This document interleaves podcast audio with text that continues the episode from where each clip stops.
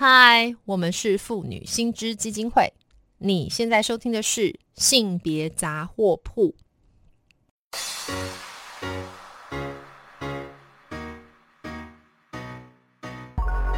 从生活看性别，与你分享生活中的性别故事。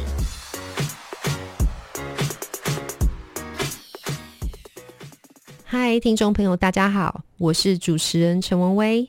接下来的单元是从生活看性别，我们将邀请来宾分享生活经验或是个案故事，跟大家分享生活各个面向的性别议题。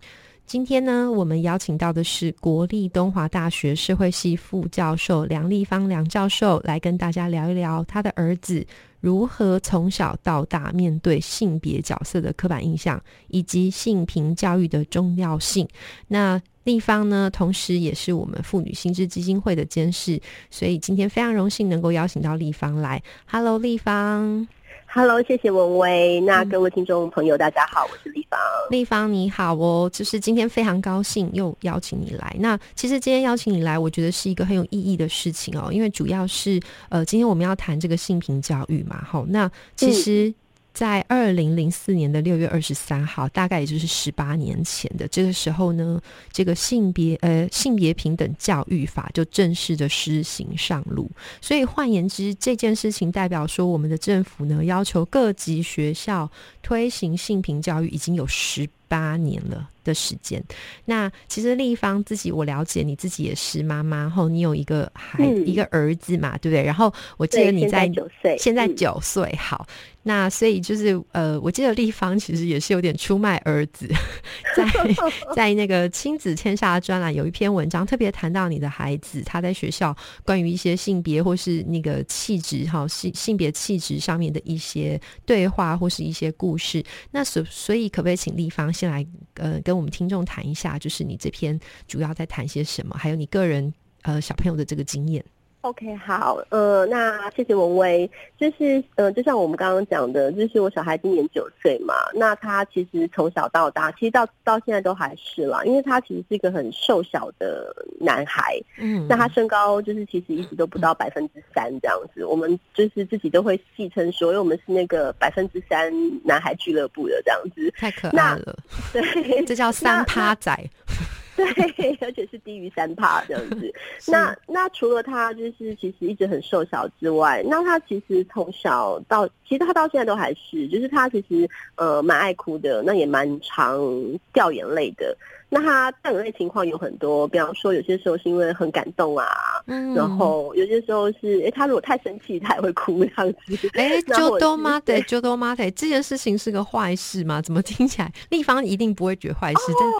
但 但是但是立方在讲的时候有用描述的方式，对你描述的声音比较像是说嗯，就是你知道我意思？哎，这不是我知道我知道我知道，这不是一个很 棒的特质吗？啊，对不对？对 对，其实呃，其实我要说是，就是呃，他的身高啊，或者是呃，他很容易掉眼泪这件事情，就是我并没有觉得很困扰这样子。对对。那其实我还会常常就是会呃，用比较，就是应该是说我常常鼓励他。比方说，我还记得他大概两三天前吧，就是我们不知道为什么，就是又讲到那个就是班上大家的身高。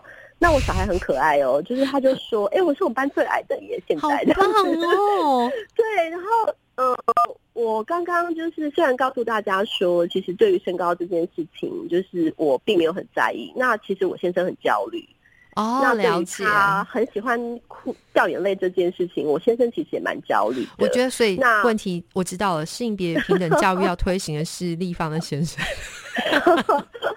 对，然后。呃，然后所以其实我觉得，我我从小就一直就是会把握各种机会，就是给孩子比较好的心理准备。那包括他就是很喜欢掉眼泪啊，或者是他其实呃就是很瘦小这件事情。所以他其实两三天前用那种就是哎，他觉得只是一件呃根本就不怎么样的事情，然后跟我说就是哎，他现在是他们全班最矮的。那那个当下其实我还蛮开心的，因为我就会觉得就是他。并不如成人的世界里面，可能会觉得就是哎，一个所谓呃有阳刚特质的。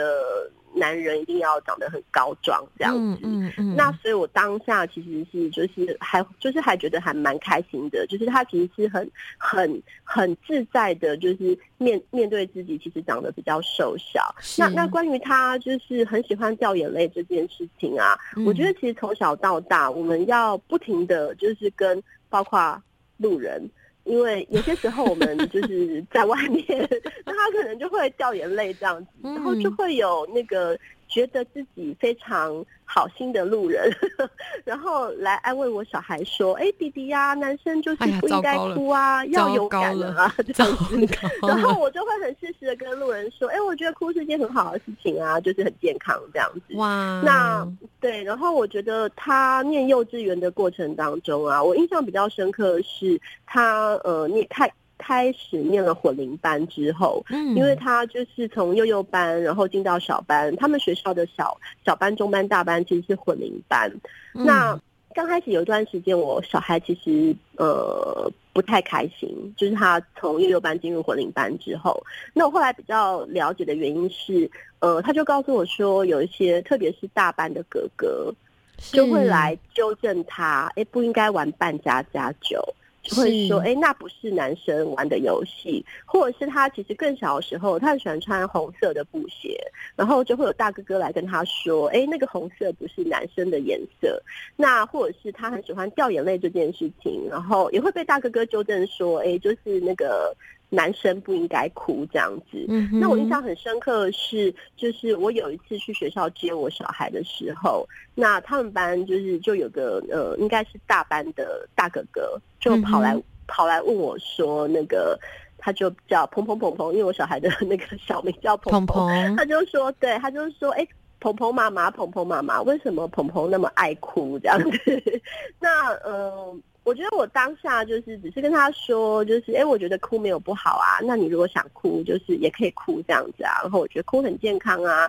那哭呃，可能是因为我们。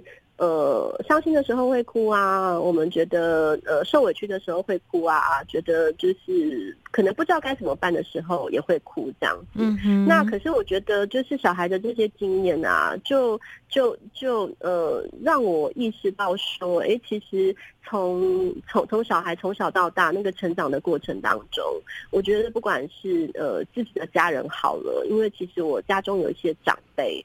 他们也是会有这样子的想法，那甚至他学校的同学，那也包括那个就是觉得自己充满善意的路路人，我觉得我们好像就是要不停的在跟孩子，然后再跟他身边的这些人沟沟通，就是呃一个人的不管是他的外表，或者是不管是他的情绪表达。其实都不应该受他的生生生理性别所限制，这样对。那我觉得这其实不是一件很容易的事。所以其实大白话就是，其实需要性别教育的绝对不是地方的孩子，是我们周边的这些人，对不对？尤其是婆婆妈妈，我完全可以想象哎，在那边说哦，男生不可以哭哦，阿丽娜家塞喊弄波假崩什么之类的。对啊，对啊，对啊。那个其实，所以我也蛮敬佩立方，就是说在。这个过程里面，不停的用一些各种方法来管一下秩序。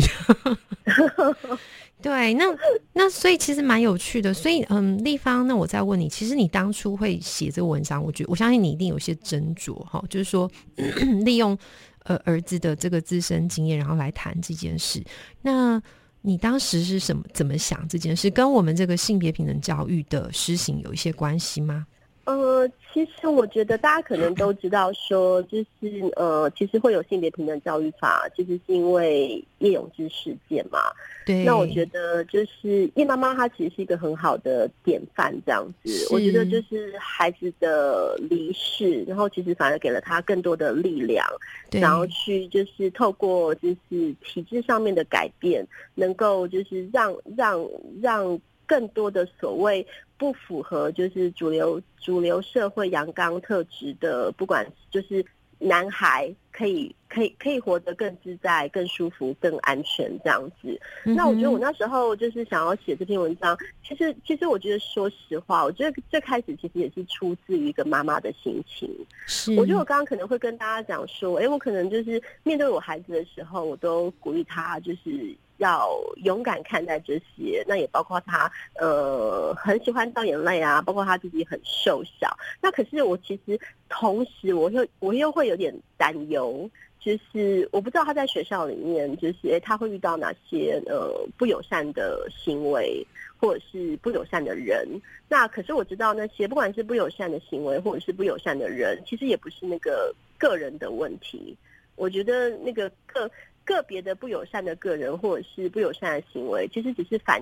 反映出就是这个社会更大的就是呃性别的偏见、刻板印象和歧视这样子。了解了解，对。那所以其实有点好玩哦，就是说虽然这个已经施行了蛮多年，可是哎，其实我们也很直白说嘛，就是好像我们日常还是会看到很多政治人物他们在言行上面哈，好像比较会不小心会显现出一些对于这个性别刻板印象的强化。我自己印。象非常深刻，就是，哎，这倒也不是要批评这个苏院长，而是说，就是好像前一阵子，你记得吗？就是我们的那个国民女婿罗罗一军。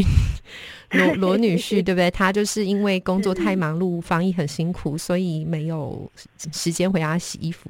那结果好像网络上面一片的声量都是在说，就是希望他赶快娶妻，然后就可以有人帮他洗衣服。哎，是像这类的事情，立方你又怎么看待？就说像这样的事情，或是说其实很多很多啦。我想我相信还有一些比较正面的。那立方，呃，我也蛮想听一下你在在这件事情上的想法。这样对，那个那个时候其实。我讲这个新闻给我小孩听哎，然后他就觉得很疑惑，因为他就说我们家衣服都是分开洗的。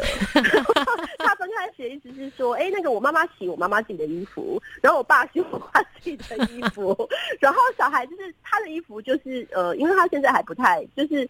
我们其实有尝尝试，希望他可以自己操作。是是。那在他还没有就是呃达到这个目标之前，就是他的衣服就是我和我另外一半，来看谁比较有空，我们就洗他的衣服这样子。那所以我透过这个是想要跟他讲，呃，就是想要跟大家分享的是，就是我觉得公众人物就是其实是可以树立点。典范的，OK，可是你树立的到底是哪一种典范？哎，我这样说会不会很不敬？这样子不会，不会，不会。对对，那那这时候我就会想到说，就是呃，我觉得因为疫情的关系，嗯，那有一阵子其实唐凤政委其实呃，经常的在不同的媒体上面曝光。那我小孩在那个之前，他其实不太知道唐凤是谁。对。那我觉得，因为呃，他经常曝光的这个契机啊，我觉得我看。就是也开始有机会，就是哎，跟他跟他介绍唐凤是谁，然后跟他介绍哎什么什么是跨性别，什么是多元性别，然后什么是性别认同。那我觉得他，我觉得他其实树立一个很好的，就是呃，就是公公众人物的，就是多元性别的点。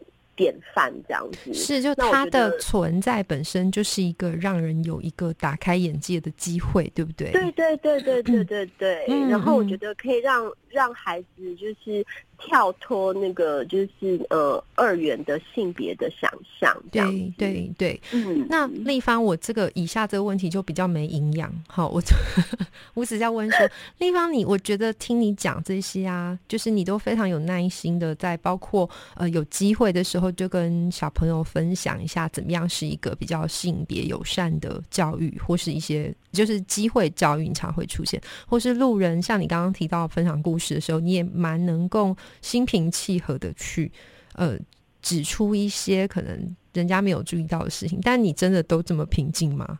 我我自己，我 我我大，所以我说没营养嘛。我大白话就是，哎，我常常很生气，常被弄得很怒。哎，像其实就是你刚刚讲的这个蛮客气的，你就是只讲正面的哈。但对我来说，好像每一次只要选举快来了，就是常会出现很多那种荒腔走板。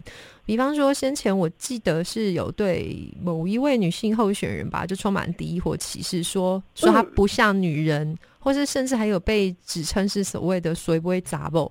或前阵子，其实那个陈菊女士她也是有被特别提到身材嘛、身形的一些批评。那所以，我这个这个问题可能也是给你哈，就是说我比较想要得到一个救赎，就是说你都怎么样去平衡像这样的怒气，或者说，呃，我们大家在面对像这样的指指责的时候，你有没有一些什么建议？就是说，还有更重要的这个性别平等教育，接下来你觉得有什么事情是我们还可以继续发展下去的？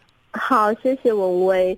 呃，我觉得就是那个内心的愤怒，当然一定是会有的啦。嗯，那我觉得就是呃，可能是因为职业病的关系吧。我觉得虽然就是一方面内心很愤怒，嗯，那可是你就会觉得，哎，不管是就是呃，面对小孩啊，面对路人啊，或者是在课堂上面对我的学生，是，我都把这些让我觉得很愤怒的事件，把它当成是一个就是呃，就是。教育的机会，或者是教育的契机，这样是是，对，因为因为我觉得就是呃，这些让我们很愤怒的事件，虽然做了很多很不好的示范，那我觉得就是另外一方面也感谢他们提供这么多不好的示范，负面教材，所以我们可以更进步。对，没错，就是像我会说的，其实就就就是很好的负面教材，那可以让学生知道说，哎，即便我们就是呃，二零零四年通过性别平等教育法之后，就是我觉得特别是对年轻一代，因为他们其实就生长在就是呃性别教育法通过之后的的。的世代，对，那他们其实可能很难想象，哎，就是以前台湾曾经经历过，就是不管在呃教育机会上啊、参政上啊，或者是经济上，对于女人的种种不平等。那我觉得其实。呃，这些所谓的负面教材，其实都会让让大家看到，就是台湾社会并没有我们想象中的进步。是，那其实还是有很多地方，就是是我们还要呃，就是更加更加努力的。对，没错。所以立方这个就是接下来呢，我就要跟立方一起共同，我们妇女新知要继续一起来努力打拼。好，那。很高兴，就是今天立方来跟我们分享，从故事也谈到一个政策面。那当然，如果听众对于这些性别议题有兴趣的话，可以到我们妇女新知基金会的脸书粉专按赞追踪，或是发了我们的 IG 网站，也非常欢迎捐款支持我们继续争取性别权益哦。最后，当然今天非常谢谢立方老师来跟我们的听众分享这么精彩的故事，非常谢谢立方。好，谢谢文威，谢谢大家，拜拜，拜拜。